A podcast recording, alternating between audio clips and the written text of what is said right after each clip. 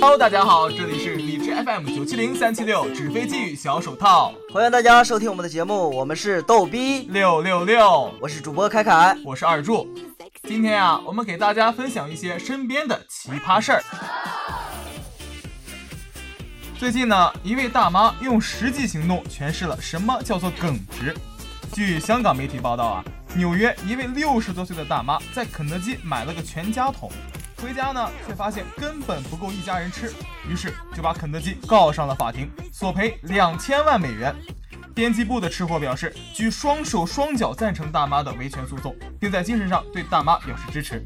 大妈不仅是在捍卫消费者的权益，更是在维护商家和社会的诚信底线呢。无独有偶，广西南宁的一位大哥最近也和旺旺雪饼怼上了。他向多个执法部门举报，称自己在某超市购买了一袋旺旺雪饼，回家连续吃了好几天，但运气并没有像雪饼包装袋上写的那样变旺。过万圣节时，某男酸溜溜的讽击：“哎，女生卸了妆就可以过万圣节了，真好。”某女子主义者神回复：“你脱掉裤子就可以过儿童节了，更好。”哈哈。那么照此说，单身狗脱掉裤子就是光棍节喽？有女朋友的脱掉裤子就是圣诞节喽？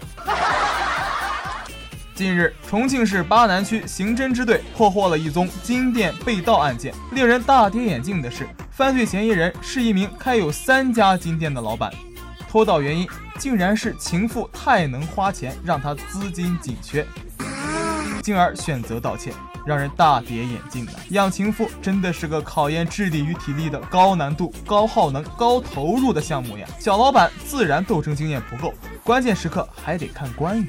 曾有同时包养二十二名情妇的贪官，做出了如何管理情妇九大法则：一、树立标准；二、培养忠诚；三、以情妇养情妇；四、强化管理，薪酬奖励；五、写日记定目标；六、舍得花钱；七、母女通吃；八、广泛撒网；九、勇于承诺。这年头是真的很邪门的，老大与老二 PK，受伤的却总是老三，比如。可口可乐 PK 百事可乐，非常可乐消失了；王老吉 PK 加多宝，何其正消失了；苹果 PK 三星，诺基亚却消失了；小三儿 PK 正事，官议员却消失了；政府 PK 贪官，年终福利却消失了。最经典的是，刚过去的中秋节 PK 国庆节，星期天却消失了；今年的假期 PK 去年的假期，除夕就消失了。这年头啊！除了工资，啥啥都涨，连月亮都涨价了。过去的时候呢，大家都知道是十五的月亮，它十六元。今年的中秋竟然要十七元。天文专家介绍，上一次出现这种情况是二零零七年。据统计啊，最近十年间，二零零七至二零一六年。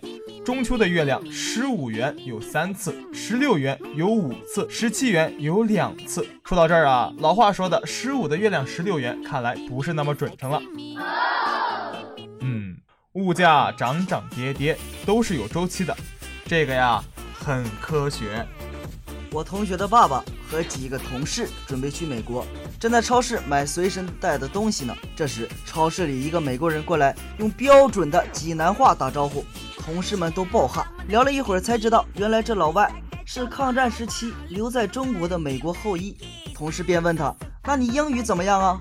老外一拍大腿说：“靠，英语太他妈难学了。”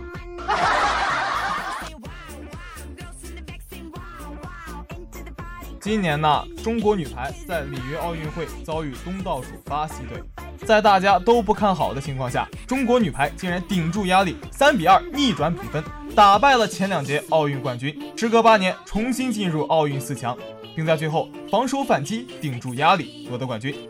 总有一种女排让我们泪流满面呐。话说这届奥运呀，中国男篮五战全输。女篮无缘八强，女足也止步八强。这么多年过去了，三大球啊，还是我们的女排最争气。有一种精神叫做铁榔头精神。女朋友买了件文胸，结果没穿两天，背带就整个坏掉了。当时我女朋友特别生气，就质问店家：“不是说质量特别好吗？怎么才两天就坏了？”那店主回了一句：“亲。”是不是你胸太大撑断了？女朋友默默的回复：好吧，给你好评。前几天呢，国民公公王健林刚刚传授了一个如何当首富的小秘籍。他当天晚上传发出了这个秘籍之后，第二天呢就红遍了各大网络。他是这样说的：先确定一个小目标，比如啊，先赚他一个亿。然后那天马云爸爸又倾吐了人生哲学：不想当首富，月薪三四万那是最幸福的。所以说到这儿啊，小编就想说了，钱不是万能的，钱呢都是万达的。在初中的时候。同班的两个男生打算英语考试作弊，用传纸条的方式。两人考试坐在同一列，中间只隔了一个女生。两人要传纸条，必须通过那个女生。女生提出帮他们传的条件是也给她看答案。两个男生都很讨厌那女生，但没办法，只好答应。最后，男生想出一个办法：如果选择答案是 A，他们就在纸上写 B；是 B 就写 C，以此类推。最后，两个男生都考了一百分。而女生只考了十七分，哎，小编想说，在这么恶劣的环境下，这个分数也是很不错的了。好的，亲爱的听众朋友们，今天的节目到此就结束了，我们下周同一时间不见不散哦。